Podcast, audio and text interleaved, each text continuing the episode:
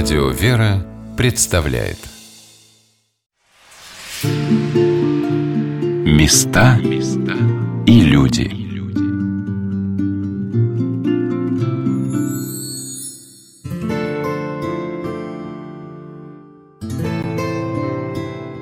Как человек открывает для себя историю своего государства. Из уроков в школе, из увиденных фильмов он получает начальные знания об истории своей страны – а затем, благодаря возникшему интересу и желанию побольше узнать о своем Отечестве, начинает углубленно читать книги, разыскивать материалы в интернете о том или ином периоде, понравившейся личности, запомнившемся события, что привлекает к изучению истории наших детей. По словам одной из насельниц Свято-Покровского женского монастыря в городе Суздале, прежде всего желание родителей передать детям свой опыт, свои знания, приоткрыть им дверь в огромный мир – но не отпускать их в неизведанное, а идти рядом, постоянно напоминая о том, что важно. Здравствуйте, дорогие друзья! У микрофона Анна Шалыгина. Сегодня мы с вами вновь отправляемся в город Суздаль, в Свято-Покровский женский монастырь. И начнется наше путешествие со страниц его древнейшей истории. Мы спустимся в подклет Покровского собора, где покоятся царские и княжеские особы, постриженицы монастыря, представшие пред Господом в ангельском чине в монашеских одеждах – Крипта монастыря, Нижний храм, освящен в честь святой преподобной Софии Суздальской, первой жены великого князя Василия III, великой княгини Соломонии Соборовой. Место, где до 1995 года покоились ее мощи, обозначено надгробием, на котором в благодарность за чудо лежит вышитый покров, дар женщины, получившей по молитвам преподобной Софии исцеление. Рядом с гробницей расположены иконы, пред которой висит лампада, пожертвованная монастырю прихожанами в знак благодарности за чудесную помощь от мощей преподобной Софии Суздальской. Об этом рассказала монахиня Александра, которая долгие годы занимается историей Покровского монастыря.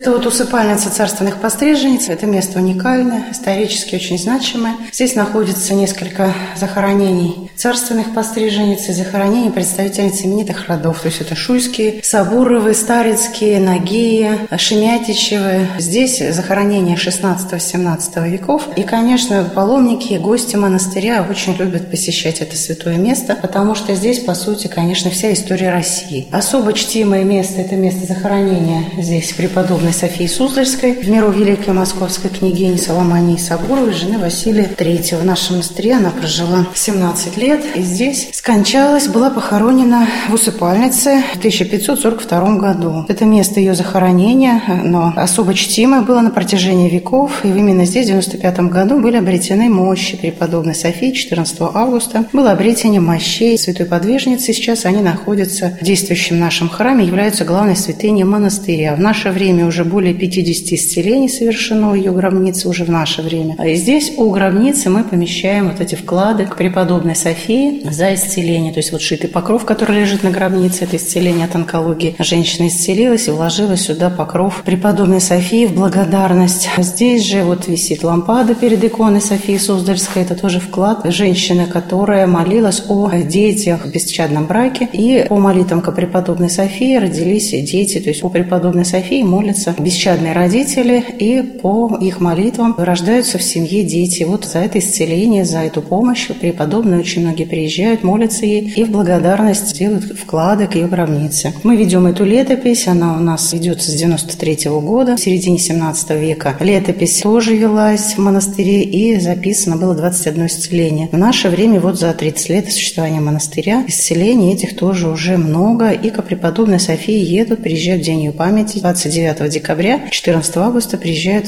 всегда помолиться, вымаливают тоже детей, молятся о недугах, получают помощь. И вот эти свидетельства об исцелениях мы тоже записываем, все у нас это в летописи тоже фиксируется.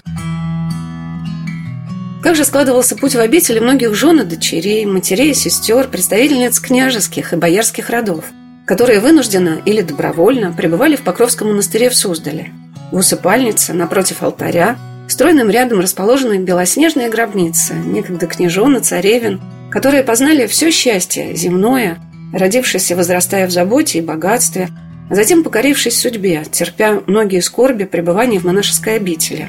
По словам одной из самых известных здесь именитых узниц, последней русской царицы перед поразглашением России империи Петром Великим, царица Евдокии Лопухиной в монашеском постриге Елены – Бог дал мне познать истинную цену, величия и счастья земного.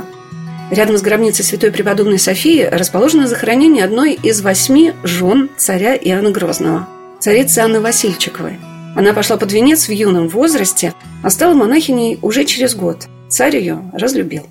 Здесь у нас вдоль южной стены похоронены представительницы царских родов. Здесь похоронена жена Ивана Грозного, Анна Васильчикова. Это пятая жена Ивана Грозного, которую мы знаем очень и очень мало. По одним сведениям, Грозный отправляет ее сюда. Она была уже отравлена, очень быстро умерла, и было всего 18 лет. По другим источникам, сюда уже просто привезли ее захоронить, царицу Анну Григорьевну Васильчикову. То есть о ней мы знаем очень мало. Скончалась она где-то в начале 1577 года. Была вот здесь похоронена. Вот это пятая это жена Ивана Грозного. Четвертая, она у нас в Тихвинском Веденском монастыре и, возможно, будет канонизирована со временем. Анна Колтовская. Государь Иван Грозный ссылал в монастырь не только своих жен, но и жен своего сына Ивана, две супруги которого упокоились в Суздальском монастыре, царевны Евдокия Соборова и Просковья Соловая – Ссыльными в монастырь были и жены опальных бояр, и опричников, щедро жертвовавших на Суздальские обители. В музее Спаса Ефимова монастыря мне довелось увидеть чудотворный образ Корсунской иконы Божьей Матери, оклад которой выполнен мастерами оружейной палаты, дар опричника Демида Черемисинова, супруга которого пребывала в Покровском монастыре. Бывал в Покровской обители и сам царь Иоанн Грозный, которому игуменя обители предсказала победу над Казанью. К сожалению, великому, то есть если мы о царях исторических, да, вот наших таких самых главных лицах истории нашей мы знаем больше, то о царицах мы, к сожалению, знаем очень и очень мало. Бывает даже какая-то путаница, вот как всегда путали Анну Колтовскую, Анну Васильчикову. К сожалению, великому они себя как-то никак не проявляли в истории, мы знаем о них немного. Сохранились несколько грамот, где царь, например, Иван Грозный дает деньги на постройку кельи вот Александра Соборовой. Это жена царевича Ивана, сына Ивана Грозного, Грозного, которая здесь прожила достаточно долго, 18 лет ей было, сюда отправили, а скончалась уже в 1614 году. И она просит Ивана Грозного дать ей денег на строительство кельи, и царь Иван Грозный, да, вот дает ей вот эти вот средства. Она выстроила здесь келью, достаточно большую, имела штат прислуги, имела земли. То есть она была, именовала здесь царицей, государыней, к ней так и относились здесь в монастыре. Мы, к сожалению, вот не знаем ничего вот об этих именитых имена, об образе их жизни, но все равно понимаем, что по тем правилам, которые вот по тем традициям в 16-17 веках, они были искусными мастерицами-вышивальщицами, то есть сохранились их работы в собрании Московского Кремля, в Владимиро-Суздальском музее-заповеднике, в других наших известных государственных музеях сохранились их шитые пелены, иконы, вклады. Вот то, что они были искусными рукодельницами, этому их обучали с детства, это действительно так.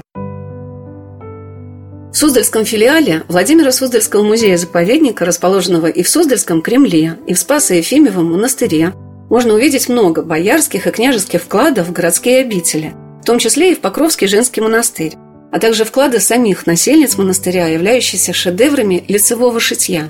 Мне довелось увидеть в музее покровы на раке с мощами святителей Суздальских Федора и Анна, которые были созданы руками княгини Евдокии Старицкой. Она прожила в обители 50 лет.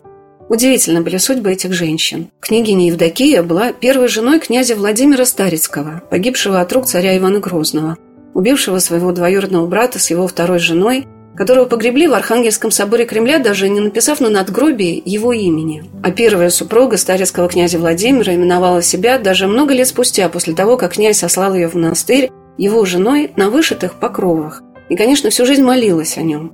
Работа княгини Евдокии Старицкой настолько искусная, что невозможно различить стежки на лицах и руках. Словно это бархатная кожа, с таким мастерством они выполнены.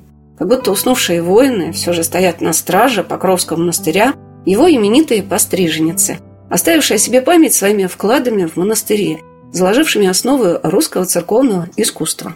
Евдокия Александровна в монашестве на Евпраксии. То есть два покрова ее на гробнице святителя Федора и Анна Суздальских, они хранятся в Спас-Ефимовском монастыре в экспозиции «Золотая кладовая». Она вышивала их здесь каждые по три года. Это были ее вклады на гробнице суздальских святителей. Они раньше находились в Богородице-Рождественском соборе Суздальского Кремля. Две раки, они до сих пор там есть. Вот эти покровы, они вышиты были ей туда вложены. Но эти покровы говорят о том, что у нее была практически мастерская, потому что они такие большие, что один человек вряд ли это мог вышить. Да, ну, это требует особого исследования, но исследователи, они не утверждают, но говорят о том, что все-таки в Покровском монастыре была своя золотошвейная мастерская, и Евпраксия Старицкая стояла у ее истоков. Но это надо еще, конечно, исследовать и исследовать, но вот такие заключения делают, потому что, конечно, многие вот эти именитые постриженницы были мастерицами именитыми, и их сейчас работы более 20, по-моему, пелен шитых церковных хранятся в Московском Кремле, в запасниках хранятся, то есть это пелены, вышитые вот нашими именитыми постриженницами, хранятся в Московском Кремле. Конечно, это произведение искусства, древние произведения искусства, по ним можно изучать вот эти все виды швов, виды вот узоров, они владели многими техниками нашей постриженницы, но их этому учили с детства, это считалось признаком благочестия, то есть они, когда воспитывались в теремах, их учили молитвам, их учили хозяйству, их учили именно и вышиванию, то есть когда они уже могли держать иголку в руках, немножко подросшие, то есть их с детства девочек учили вышивке и белошвейному мастерству, и золотошвейному мастерству их учили. Многими легендами и вымыслами обросла память о знатных постриженницах Покровского монастыря. И немалых трудов стоит дойти до истинных фактов биографии насельниц обители XVI, XVII, XVIII веков, чему посвящена кропотливая архивная работа сестер монастыря в наши дни. Но сейчас история обители так ясно и ярко представлена в созданном к 30-летию возрождения монастыря монастырском музее, что сразу из усыпальницы я советую вам обязательно отправиться туда на экскурсию – но вот одна из страниц пребывания в обители княжеской жены и дочерей – это судьба семьи последнего удельного князя, Василия Ивановича Шемятича, пока здесь не освещена. Все дело в том, что история России – это не только известные всему миру события и факты, это сложные переплетения судеб, которые через многие века остаются неразгаданными. А тем не менее в Покровском монастыре, напротив алтаря, упокоились родные человека, верно служившего своему отечеству, но во избежание его прав на российский престол – обвиненного в измене. Этот князь, полководец, заслуги которого в защите наших рубежей неоспоримы, Василий Иванович Шемятич был заточен в кремлевских застенках, где и скончался. И промыслом Божьим его жена с дочерями стали его молитвенницами в Покровском монастыре. Княгиня Ефимия и княжны Марфа и Фросиния так и упокоились рядом, напротив алтаря, и, думается, их безвинная жертва, смиренная молитва перед Богом возносится в веках болью за Россию, ее судьбы, ее будущее. Но особенной страницей истории монастыря является для обители заключение в ее стенах первой жены императора Петра Великого, Евдокии Лопухиной, которая через 33 года после этого события с почестью была погребена в Новодевичьем монастыре в Москве. Первые 20 лет она находилась в Суздале, в Покровском монастыре. Царь Петр оставил ее без содержания, и она просила своих родных о том, чтобы они ее кормили. Ни богатой кельи, ни сонной прислуги у нее не было.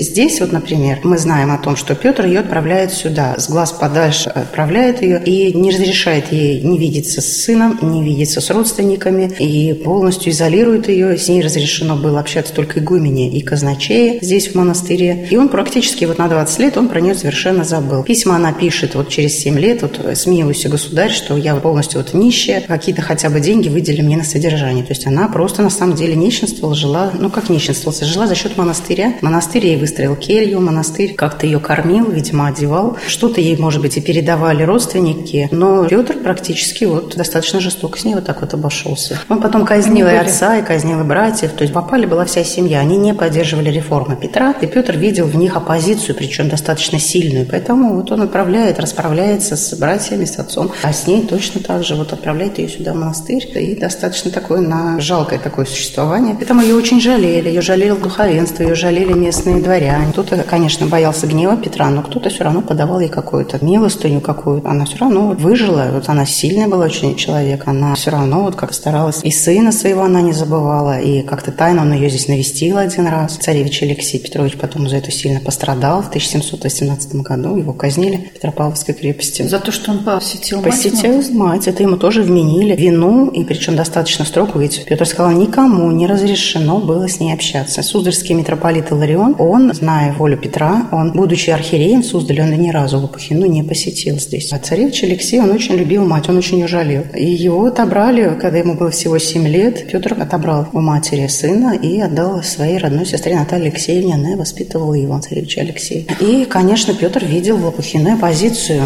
сильную оппозицию своим реформам, боялся этого. И поэтому, конечно, к Лопухину было такое особое какое-то отношение, такое пренебрежительное, уничижительное такое. История жизни царицы Евдокии Лопухиной также обросла множеством легенд, и для некоторых это может представляться авантюрным романом, если бы в центре всех событий, реально и властно, не стояла фигура царя-преобразователя Петра Великого. Кстати, когда мы рассказывали о Свято-Успенском монастыре в Старой Ладоге, где Евдокия Лопухина была практически посажена под конвой, стало известно, что царь Петр I посещал ее и даже привозил ей какие-то припасы, подолгу беседуя с бывшей царицей. Выбранная в невесты совсем еще юная, для молодого царевича Петра, его матерью, царицей Натальи Кирилловны, она не виновата была в смене царской милости на гнев, но сохраняла мужество до конца своих дней. Пережив всех своих родных, в том числе и супруга, и сына, и внуков, она отказалась от российского престола в пользу царицы Анны Иоанновны, которая в благодарность украсила ее старость достатком и почтением. Упокоилась царица Евдокия в Новодевичьем монастыре в Москве, а в Суздале вспоминают и ее бурный роман – и Суздальский розыск, и Приходской Никольский храм, в котором она построила предел в честь святого преподобного Алексея, человека Божия, небесного покровителя своего сына, которого она очень любила.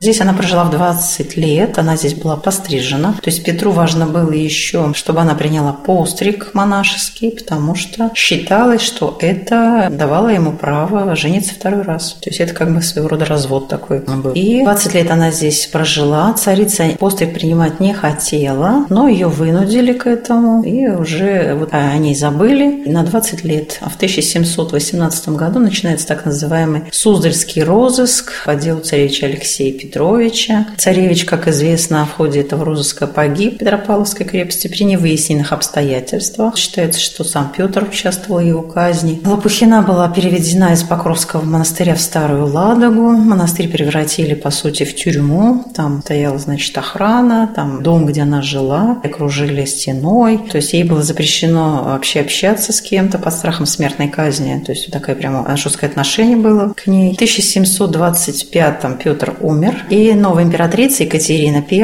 она заточила Лопухину в Шлиссельбургскую крепость. Вот здесь у нас представлена фотография Шлиссельбургской крепости вот на острове. Крепость, вот, то есть такая вот неприступная. В этой крепости она жила два года. И когда уже скончалась Екатерина, и воцарился Петр II, а Петр II это был внук Лопухиной, то при Петре II Лопухина была освобождена из крепости Шлиссельбургской, и она была переведена в Московский Новодевичий монастырь. Ей вернули почет, ей вернули более, значит, уважение, да, потому что она была лишена всего этого. Она очень много претерпела. Отношение к ней было очень, ну, отрицательное, скажем так, к Лопухиной. А когда уже Петр II воцарился, то она была бабушкой Петра II. Ей возвращается уже вот и почет, и уважение, и выделены были средства на ее содержание. После многолетних страданий, унижений, да, она, ей возвратилось все это уже под конец жизни. Конечно, крест, который она несла, был очень тяжелый, но вот она благодаря своему вот этому силе своего духа, вот силе своей веры, она претерпела все вот эти поношения, оскорбления, вот эту тяжесть, вот этот крест она несла. Вот, и даже есть упоминание о том, что после смерти Петра II ей предлагали вернуться на трон. Она считалась одной из претенденток на престол, но она отказалась от власти, она была уже измучена этими заточениями, она провела в заточении 29 лет и воцарилась в 1730 году Анна Иоанновна. Новая императрица, она была тоже очень благосклонна к Лопухиной. Она дала ей спокойно дожить в Новодевичьем монастыре. Это содержание было тоже у нее. И при Ане Иоанновне она скончалась в 1731 году. Царица Евдокия Лопухина была похоронена в Смоленском соборе Новодевичьего монастыря. Путешествие в Суздаль и посещение Свято-Покровского женского монастыря может стать не просто паломничеством, знакомством с обителью – а погружением в русскую историю, в которой современный человек найдет немало событий для себя интересных и значимых. Но вот что главное, на какую перспективу сориентирует он взгляд своих детей. Ведь это важно, на что преимущественно они станут обращать свое внимание. По словам насельницы обители, послушницы Ольги Смирновой, многие годы занимающейся образованием детей в воскресной школе монастыря, детям нужно напоминать о том, что мы хотим, чтобы они знали и любили, потому что их внимание невольно переключается на самые разнообразные предметы. Я спросила сестру Ольгу, как относится к памяти святой преподобной Софии Суздальской дети из воскресной школы. Ребенок – такое существо, которое нужно направлять. То есть, если его постоянно направляешь к преподобной Софии, то он к ней будет ходить. Если ты забудешь об этом ему напоминать, он тоже забудет об этом сам. Если ты не будешь ему говорить каждый день, выходя из дома, креститесь, да, просить своих родителей, чтобы они вас благословляли на этот день, то они будут это делать. А если ты не будешь им рассказывать, они и забудут. Поэтому надо направлять. Традиции образования и воспитания детей для Суздальского монастыря очень давние. Но, по словам сестры Ольги, эта деятельность присуща была православной церкви, начиная с первых веков христианства на Руси. Вообще, если взять исторически, традиционно, религиозное образование, воспитание – это ведь такое одно из приоритетных направлений деятельности Русской Православной Церкви. Это из древности еще. Да, мы знаем, князь Владимир уже начинал организовывать церковные школы. Да. И, кстати говоря, вот многие родители тогда еще это не понимали важности. И даже, знаете, были целые трагедии в семьях, когда у них детей вот забирали учиться. Поэтому это не только вот такое направление деятельности, но и форма исповедания исповедания, форма распространения православной веры. Поэтому без этого, ну, как церковь говорит, следующее поколение обучать, ну, без этого никак. Я попросила сестру Ольгу рассказать, как обучаются дети и их родители в воскресной школе Суздальского Свято-Покровского женского монастыря. И нравится ли детям посещать богослужение в обители? Ну, у нас все по благословению архиерея, под контролем матушки. Обязательно у нас есть все стандарты образовательные, учебные планы, которые уже отработаны просто на многих-многих школах. То есть тут нам уже ничего изобретать-то и не нужно. То есть тот предмет, который мы преподаем, он один – закон Божий. Закон Божий – это основа православной веры. И, конечно, здесь и дети, и родители, они, конечно же, тут их разделить никак нельзя. Потому что, во-первых, ребенок сам по себе в церковь не придет. Да? Его прежде всего родители, конечно, приведут. Поэтому уже если кто-то из детей приходит в воскресную школу, то это уже понятно, что его и родители его тоже стремятся к жизни в церкви. А жизнь в церкви – это прежде всего участие в церковных таинствах, участие в богослужении. Ну и вот воскресная школа – это как вот такое дополнение, да, как пояснение каких-то моментов вот, вероучительных бывает. То есть тут разделять детей и взрослых никак. И в связи с этим тоже и обучение обучение идет и в детских группах, и параллельно родители пока ждут детей, они тоже что-то слушают, какие-то свои уроки у них тоже проходят. Богослужение, я бы не сказала, что сильно занимает детей. Но и если только тех, кто участвует в церковном хоре. Потому что у нас есть такой момент, что некоторые дети, кто хочет, любит петь, они также приглашаются на клирос, и там уже немножко так где-то подпевают, участвуют. Они, конечно, больше. Или дети алтарники, мальчики. У нас вот духовник воскресной школы, он очень любит привлекать тоже детей, чтобы они в алтаре, не просто там в храме где-то отчужденно, где-то в сторонке там стояли, а чтобы в алтаре они уже более так присматривались к службе и были более внимательны. Вот. А так, детей, тех, кто не поет и не прислуживает в алтаре, их больше всего занимает какие-то истории, связанные с местной историей, местной историей святых или какие-то удивительные, чудесные случаи, может быть, случающиеся в нашей жизни. Да? Случаи какой-то чудесной помощи Божией. У нас, так как монастырь, да, место святое, бывают разные такие. И не только здесь, но и люди приходят и рассказывают на наши какие-то гости знакомые, вот они молились, у них вот это произошло, что-то, какое-то чудо. И вот это вообще очень большой интерес всегда у детей, потому что это пример живой веры. Это пример встречи человека с Богом. Это всегда самое ценное, по-моему, для каждого. И ребенка, и взрослого. Мне вспомнилось, как настоятельница Свято-Покровского женского монастыря игумения Екатерина Кожевникова рассказывала замечательный случай жизни одной девочки – который, наверное, привлекает многих и детей, и взрослых, потому что имеет даже материальное подтверждение чудесной помощи святой преподобной Софии Суздальской. А еще интересный, значит, случай, вот тоже в нашей книге описывается, что одной женщине, будучи еще тогда девочкой, она заблудилась в лесу, где-то в Иваново проживала. И она уже тоже смеркается, не знает, куда идти. Я, говорит, стала молиться, и вдруг видит женщину в черном. Она к ней подходит и говорит, девочка, иди за мной. И повела ее. И вывела ее куда-то к дороге. Вот по этой дороге иди, все дойдет. Она говорит, а как твое имя, за кого молиться или как благодарить? Она дает ей образок нерукотворный образок, он говорит тебе образок София, и все. И потом она пришла, там написано София Суздальская, какой-то нерукотворный такой финифтевый. И до сих пор вот это как семейная такая вот святыня хранится в этой семье, и уже правнуки, это вот записано даже у них, и они чтят, молятся ей, и, видимо, такую помощь получают.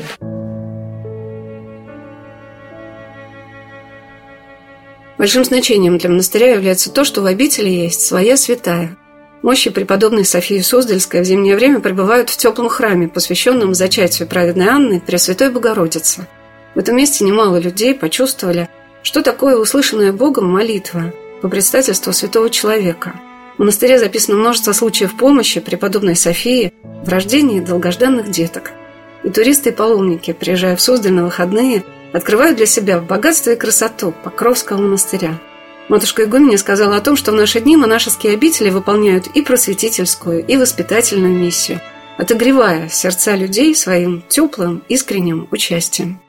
В моем понимании, что Суздаль, город такой, не только вот чистая архитектура привлекает, а он должен стать духовным православным центром, чтобы люди могли здесь приехать не только вот так отдохнуть, постоять, помолиться, хотя это тоже важно. А странно ведь, когда даже в будние дни народу немного прихожан, но кто-то приедет, кто-то постоит с нами на литургии, помолится, видишь, что они не из наших прихожан, они приезжие, они, да, мы из Москвы там или еще откуда-то приехали, приехали помолиться, молиться. И то, что вот именно не в суете, а в тишине они могут подойти там к иконе, помолиться, приложиться, постоять, послушать литургию, даже подготовиться к причастию, если они там приехали не на один день. Есть доступность, что батюшки могут там поисповедовать их спокойно, без спешки, там, да, допустим, в московских храмах. Это, наверное, не всегда возможно. То есть вот именно такая духовная основа должна быть вот здесь. То есть воспитательная еще какая-то вот такая цель наша, чтобы мы не только какое-то назидание, но и своим примером каким-то воспитывали, да, как к людям относиться. Даже то, что другой раз приезжают нам какие-то паломники. Ну, так у нас много не бывает, но иногда так звонят, спрашивают, можно приехать потрудиться там на недельку. Заранее, если позвонить, мы всегда примем. Люди трудятся, и потом еще приезжают, и что-то они как-то сами меняются. Некоторые даже не знают элементарно, как вести себя в храме, как подготовиться к причастию, как там правильно даже вот попаститься, какие посты бывают, бывает, для чего там, например, нужно таинство соборование, там еще что-то, да, то есть вот все мы им как бы здесь в процессе жизни как бы рассказываем, они вместе с нами трудятся, то есть у нас нет какого-то такого четкого разделения, что вот отдельно паломники, отдельно сестры, у нас как-то все так по-семейному, у нас просто нет возможностей таких вот, чтобы там, поэтому мы как-то все вместе, они чувствуют себя как-то вот как по-семейному, все как единым таким коллективом, это, может быть, их привлекает, и они хотят вот еще раз вернуться вернуться, помолиться. Потом даже звонят, просят молитвенной помощи за каких-то близких своих. Ну, как можем, мы молимся, и Господь слышит, помогает, и это тоже еще больше укрепляет их в вере. Сейчас для вас, наверное, это не секрет, у людей дефицит внимания, им хочется любви, им хочется вот этой доброты, теплоты, ласки, может быть, что-то такого вот сокровенного. Они устали от этой суеты, от этой черствости, от какого-то, может, непонимания, от грубости, может быть. И вот они ищут это вот в монастыре монастырях. Хотя, конечно, нам тоже бывает не всегда легко общаться с людьми мужскими, но приходится. Мы должны как-то с любовью ко всем относиться, донести до них Слово Божие, и чтобы они видели, что мы не только на словах, но и на деле исполняем то, о чем мы говорим. Поэтому вот это очень важно. И прививать вот эту любовь, терпение друг к другу, это вот, наверное, тоже наша такая забота и миссия. А уже там как Господь. Потому что Господь всех любит, всех призывает. И также мы должны как бы с любовью ко всем относиться, а уже Господь сам сам уже дальше коснется сердца или нет через это.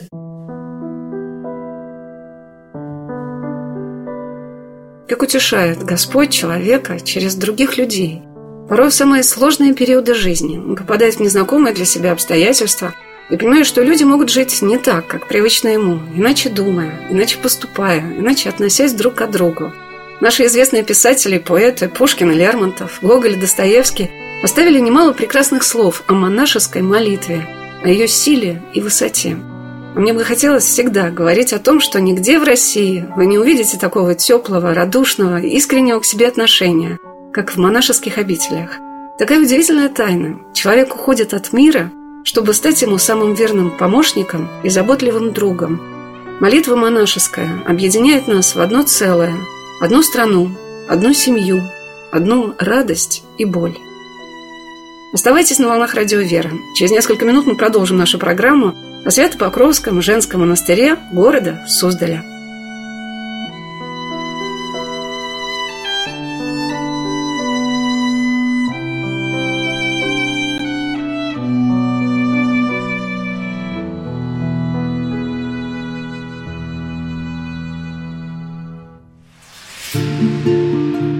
Места и люди.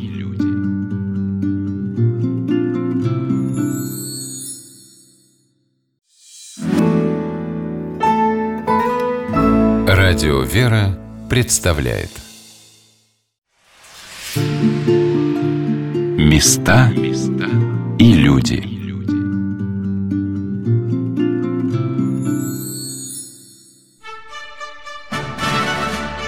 В 1913 году, за четыре года до падения Российской империи, государь-император Николай II с августейшей супругой, государыней Александрой Федоровной, наследником цесаревичем Алексеем, великими княжнами Ольгой, Татьяной, Марией, Анастасией совершили историческое путешествие по городам России, приуроченное к празднованию трехсотлетия Дома Романовых.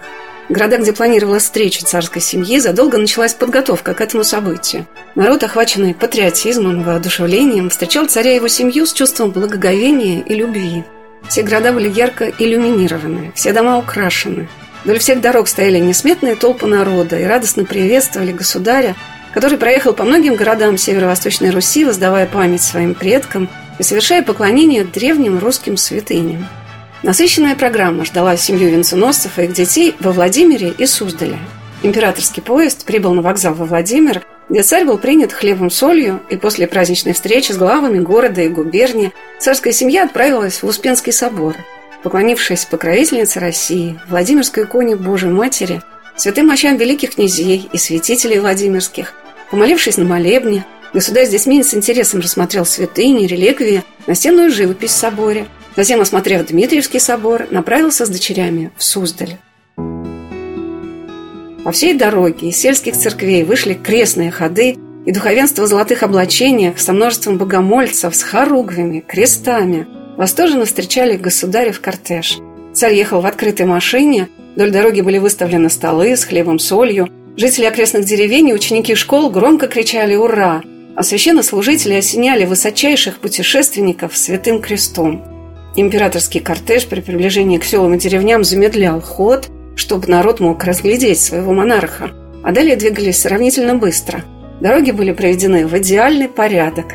Царь прибыл в Суздаль, и после торжественной встречи в Богородице-Рождественском соборе Суздальского Кремля, осмотрев святыни собора и приложившись к мощам суздальских святителей Федора и Анны, гробницам митрополита Илариона и архиепископа Арсения, он проехал с дочерями по Суздальским монастырям – его Величество государя Николая II встречали насельницы Ризы Положенского монастыря, где царь приложился к мощам святой преподобной Ефросинии Суздальской. В Спаса Ефимиевом монастыре государь осмотрел святыни, резницу и помолился на литье в часовне над могилой князя Дмитрия Пожарского. Посетил Спасо-Преображенский собор, поклонившись мощам святого преподобного Ефимия Суздальского. А затем государь и великие княжны направили Свято-Покровскую женскую обитель, их встречала настоятельница монастыря игуменя Мария Белага с сестрами. Государь посетил Покровский собор, где был ослужен молебен, резницу монастыря, где ему были переданы иконы для императорского музея царя Александра III в Петербурге. Затем царственные гости спустились в усыпальницу Покровского монастыря, где поклонились гробницам царских постриженец, княгини княжон и почитавшейся уже с 17 века как святой преподобной Софии Суздальской, великой княгини Соломонии Соборовой. В музее Свято-Покровского женского монастыря бережно сохраняются фотографии, связанные с приездом государя-императора в обитель. Покровский монастырь был одним из четырех первоклассных женских монастырей России. Об этом рассказала монахиня Александра. Я думаю, что прежде всего это именно, что монастырь в древности имел статус царского монастыря. То есть здесь были именно и вклады царского двора, и усыпальница, и поэтому это послужило вот такой статусность монастыря. Его подчеркнула Екатерина II. То есть она сделала всего четыре монастыря у нас было первоклассных. Новодевичий, Вознесенский в Кремле, наш Покровский, Александровский, Успенский в Александрове. Только четыре монастыря женских были первоклассными. В каждую эпоху в Покровском монастыре были подвижницы, прославившие это место своим невидимым миру, подвигом, молитвы. Но особое значение для нас, как пример верности церкви, своей вере, составляют страницы жизни сестер, трудившихся в обители перед ее закрытием в 1923 году. Многие из них прошли исповеднический путь. Среди них последняя настоятельница монастыря игуменя Мария Либеровская. В музее обители есть особая комната с уникальной экспозицией, где расположены вещи и фотографии насельниц обители, подвязавшихся здесь до революции. Нам, слава богу, посчастливилось найти старожилов за вот эти годы, когда мы начали заниматься вот историей, найти старожилов, у которых хранились фотографии. Потому что это фотографии, они не из музея взяты. И вот постепенно, постепенно, вот всматриваясь в эти лица, мы, сравнивая эти фотографии вот с документами, то есть понимаем, что вот это, например, в центре с крестом, это матушка Игуменя Мария Белага. Она здесь с медалью за педагогическую деятельность. Впереди сидят шестилетние воспитанницы монастыря сиротки, которые при монастыре обучались грамоте, обучались рукоделию. Это фотографии начала 20 века. И мы не знаем, кто фотограф, и причем здесь не все сестры. То есть сестер было 220 человек. Это только клиросные сестры, которые пели на клиросах в соборе за богослужениями. Здесь фотография еще одна, где сестры клирошанки. Удалось установить несколько имен сестер. Не всех, конечно, мы знаем, но кто-то вот из сестер вот по документам, по воспоминаниям старожил старожилов, по воспоминаниям родственников, мы знаем, кто здесь изображен помогает нам более точно датировать фотографии эти. Здесь представлены также интерьеры наших храмов, вид наших храмов до революции. Они были другие. Мы видим и Покровский собор, он был перестроен в XVIII веке, лишен своих шлемовидных куполов, закрытая галерея. Он представляет собой обычную церковь, ничем не отличающуюся от других храмовых зданий в Суздале. Вот эти луковичные главки, четырехскатная кровля. И мы видим, какой он сейчас, наш Покровский собор. Благодаря реставрации реставратором Игорь Александрович Столетов, наш знаменитый архитектор, реставратор. Благодаря ему, его таланту, его трудам Покровскому собору вернули первоначальный вид. То есть собор восстановлен таким, каким его видел Василий III, основатель этого собора. То есть если мы сравним этот Покровский собор и если мы сравним вот тот Покровскую фотографию Покровского собора современную, это два разных абсолютно, скажем так, здания. Собор мы видим до революции лишен всех своих закомар, всех своих кокошников, закрытая у него галерея, вот эти луковичные главы, и какой он сейчас красивый, какой он сейчас с восстановленными своими архитектурными вот этими завершениями, вот в виде закомар, да, вот эти кокошники восстановлены, то есть эта архитектура восстановлена 16 века. Так же, как архитектор Игорь Александрович Столетов вернул обители первоначальный Покровский собор с его уникальной архитектурой, в наши дни насельницы монастыря воссоздают монастырскую летопись.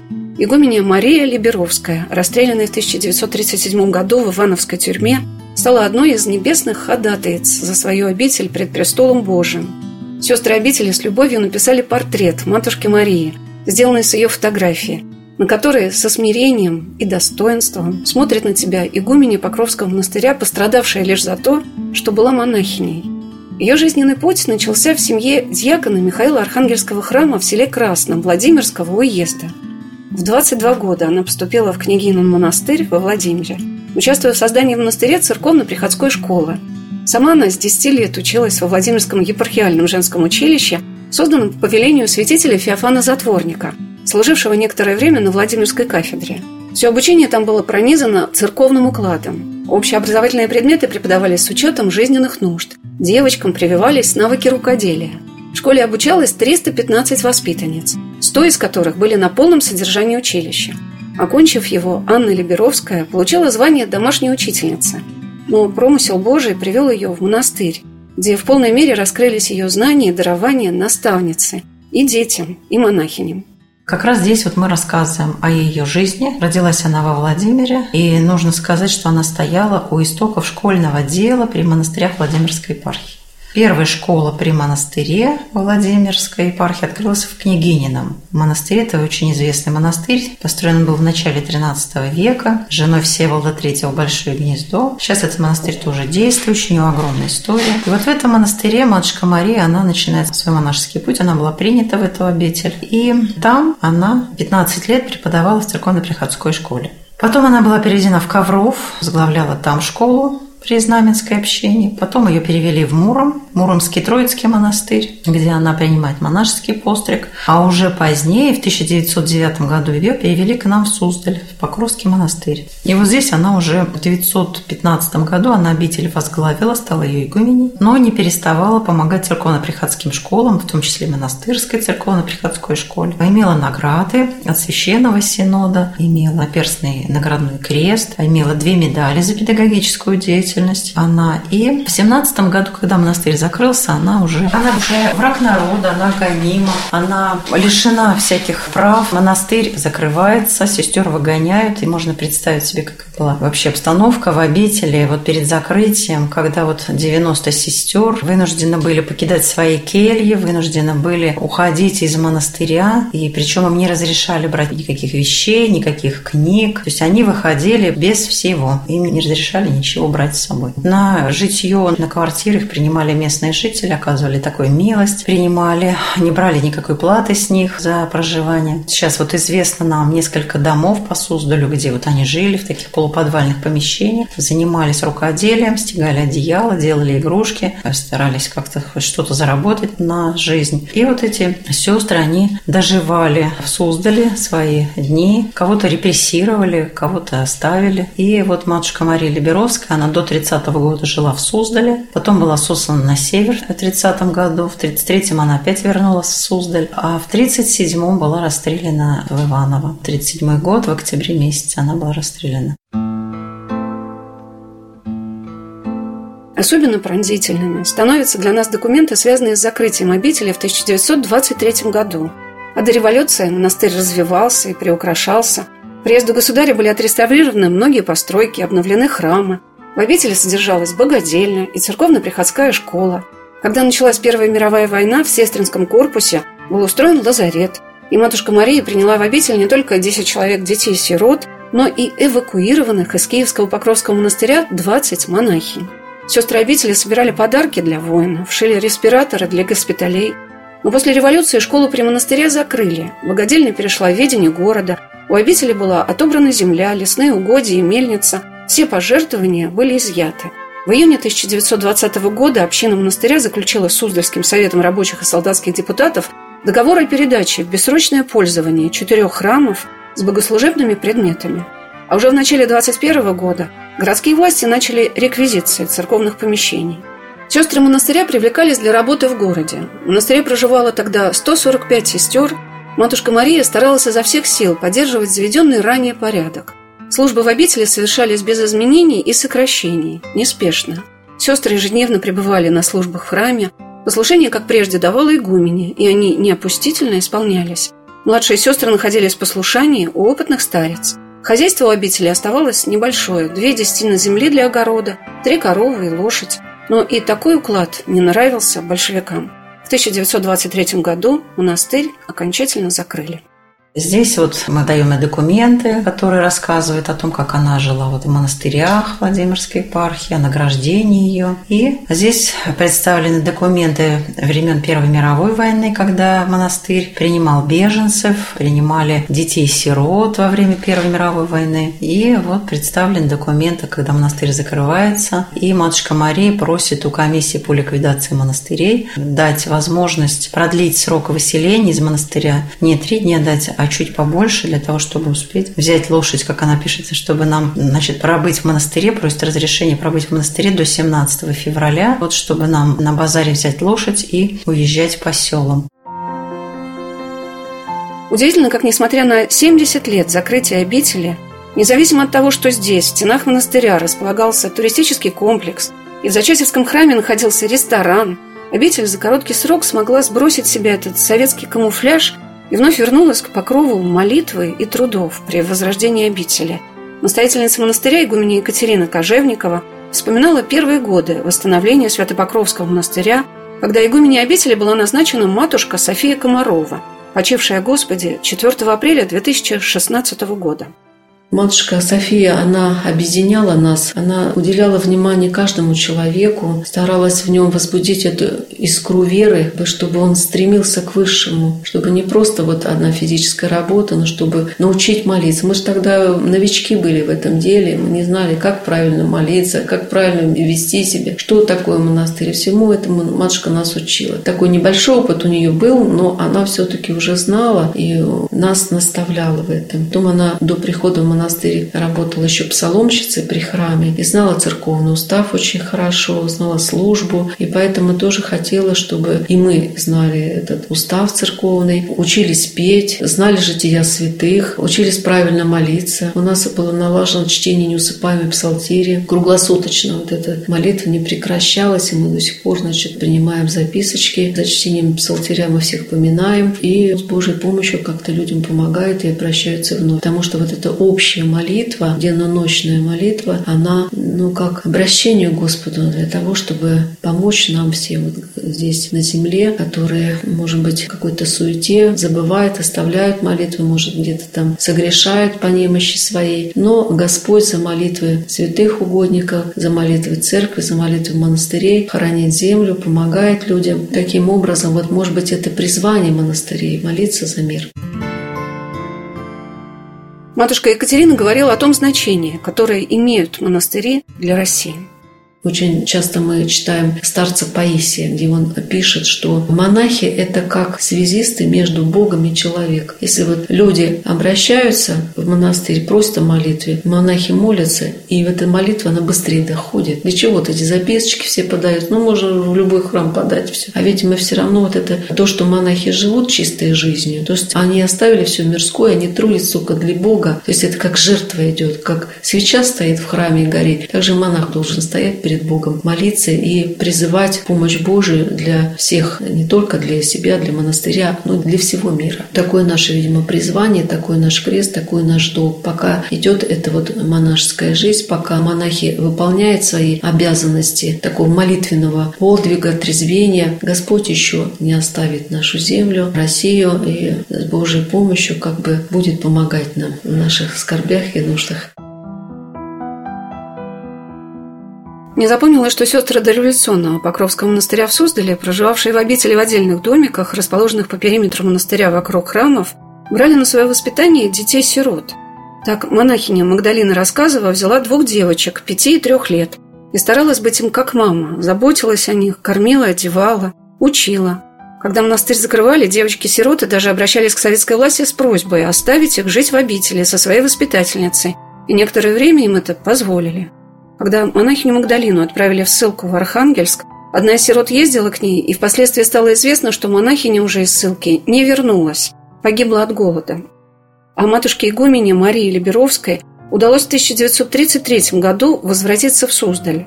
Она жила на квартире у одной верующей женщины, а затем перешла к бывшей послушнице монастыря. В этом доме она прожила последние полгода своей жизни. Она совсем не выходила на улицу, только по ночам ее видели стоявшей в саду. Матушка ходила с палочкой, так как сломала ногу. 28 сентября 1937 года ее арестовали. По воспоминаниям, матушка Мария медленно шла к машине, опираясь на костыль. За ней волоком тащили мешок с церковными книгами. Даже после ссылки она не оставляла своего монашеского правила. Всегда молилась. Потому что призвание монахов, их дар, их жизнь – это молитва. Отнять ее у монахов просто невозможно – Монахиня Александра рассказала еще об одной странице истории монастыря, когда после его закрытия в 1923 году несколько сестер уехали из обители на Кавказ и основали там скит. Ну, это тоже одна из страниц нашего монастыря. Это одна из скорбных таких тоже страниц. Естественно, это когда после закрытия монастыря часть наших сестер, которые жили в монастыре, они не хотели смириться с тем, что жить по-монашески уже не разрешалось. Нельзя ходить в храмы, нельзя носить монашескую одежду, нельзя молиться. То есть это были очень ревностные монахини. Они наслышались о том, что можно жить на Кавказе, в горах, как вот первые подвижники в подземных церквях церквях, молиться. И вот они загорелись этой идеей и уехали на Кавказ. В то время все Кавказские горы, они были, кстати, усеяны вот этими подвижниками тайными, молитвенниками. И вот наши сестры тоже рискнули туда поехать. Уехало 12 человек на Кавказ. И они образовали там скит. Он назывался Серафима Тихвинский скит. Они выбрали себе настоятельницу Ефросинию Котлову и жили вот там, на Кавказе, выкопали себе подземную церковь. Там совершались богослужения, там совершались постриги. Они получили на устройство своего скита благословение, как вот судя из слов Ефросинии Котловой, получили благословение самого святейшего патриарха Тихона. И уже на Кавказе они подчинились епископу Варламу Лазаренко,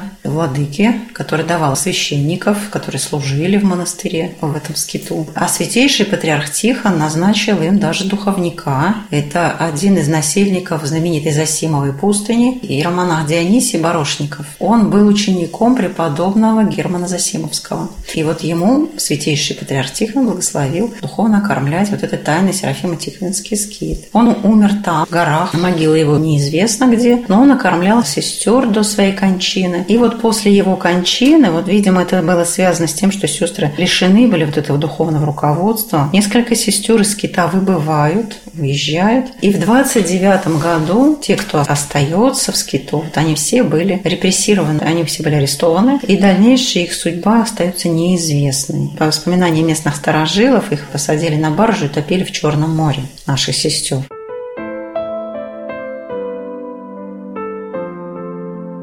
В музее монастыря на прекрасно выполненных стендах расположено множество фотографий и документов, которые раскрывают подробнее эти периоды истории сохраненного монахинями непоруганного Покровского Суздальского монастыря. Один из текстов книги Ларисы Сикорской «Исповеднический путь монашествующих на Кавказе» раскрывает картину, как жили в скиту рядом с городом Туапсе суздальские монахини. Об этом свидетельствует акт осмотра нелегальной подземной церкви в урочище Канаш-Тапе – Туапсинского района Черноморского округа 1929 года, сентября 27 дня. Я, уполномоченный Черноморского окружного отделения ОГПУ в присутствии понятых, произвели осмотр нелегальной подземной церкви, находящейся в горах урочища Канаштапе Туапсинского района. При осмотре обнаружили на расстоянии 200 сажен от помещения, занимаемого монахами в урочище Канаштапе, в юго-восточную сторону – на склоне спуска в балку, в густой чаще, чистокол, тщательно замаскированный под окружающую обстановку местности. Оказалась вырытая яма длиной 14 аршин, шириной 6 аршин и вышиной внизу по склону горы 4 аршина, а выше в подъем горы 5 аршин. Названная яма внутри выложена все четыре стены диким камнем, затем поставлены стойки, обшитые осиновой дранкой – Потолок помещения с внутренней стороны ямы также обшит осиновой дранкой. Пол оборудован досками. Внутренняя часть всего подземного помещения, состоящая из трех комнат, с двумя замаскированными выходами, представляет собой оборудованную подземную церковь вместимостью на 50-60 человек молящихся, где оборудован иконостас, клирос, аналой с поставленными подсвечниками, с подвешенными иконами и лампадами, с царскими вратами – правым и левым входом, ведущими в алтарь. В алтаре оборудован престол, на стенах имеются небольшое распятие и другие иконы. К задней стенке прилегает складочное помещение, где хранится церковное имущество, церковная литература, предметы одежды и другое различное имущество. Во внутреннюю часть помещения дневной свет не проникает. Окружающая местность подземной церкви непроходима. Никаких троп, ведущих к этой церкви, не проложено. Таким образом, церковь от взора проходящих людей тщательно замаскирована. Понятно, какие там были условия, да, то есть гора в холоде, они должны были вот скрываться вот в этих вот ущельях, в этом лесу. Вот здесь мы представили фотографии вот окрестности этого скита. Мы связались вот с туапсинскими краеведами, которые сфотографировали вот эти окрестности. Они нашли этот скит, как считаются. Вот они были в этих горах, там очень трудно проходимые места. И вот, значит, на этом месте, где был скит Покровского монастыря, они поставили памятный крест. Какими невероятными сплетениями судеб помнится история Суздальского Свято-Покровского женского монастыря. Жизнь обители началась с волеизъявления благоверного нижегородского князя Андрея Константиновича, икона которого расположена в иконостасе храма усыпальницы княжеских и боярских родов. Именитые постриженицы смиренно несли свою ношу, которую, как крест, вручил им Господь. Одна из этих невольных затворниц прославлена ныне в лике святых. Это святая преподобная София Суздальская. И потом, сквозь века, этот монастырь наполняли молитвенницы за своих родителей, своих супругов, своих детей, родных и приемных, многие-многие насельницы монастыря, игумени обители, которые создавали здесь школы и богадельни, простые послушницы, которые выполняли данные Богу обеты, и, несмотря ни на какие времена, и в вечности продолжают молиться. И эта намоленная земля, открытая для людей и для Бога, становится для приезжающих сюда паломников и туристов родной, близкой. Сюда хочется вернуться, чтобы пережить вновь это особенное состояние причастности к чему-то настоящему, чувствуемому тобой как самое дорогое и важное, что есть в жизни. И это город Суздаль и один из его многочисленных монастырей – Свято-Покровский женский монастырь, который в 1913 году посетил государь-мученик, царь Николай II со своими царскими дочерями – и народ Суздальский это уже никогда не забудет. Во вратах обители мне встретился Владимир Трусов, который нам об этом смог напомнить. Стихотворение, посвященное царю Николаю, второму святому батюшке нашему, называется «Прочь сомнения». Какое страшное падение, какая страшная беда. Нет ни терпения, ни смирения. На что потрачены года? Разврат, сплошные развлечения. Уходят вера и любовь, пускай же времени течением.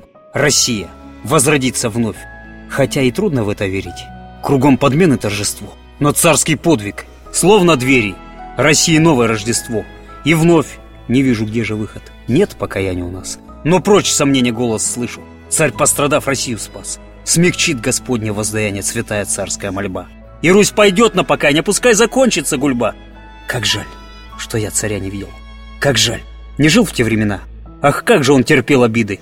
Любви же сеял семена. И всходят, всходят те посевы в сердцах людей родной страны, как чудотворные напевы из недр глубокой старины. И та любовь вселяет силы и укрепляет дух людей. И верю, быть еще Россией, Россией белых голубей.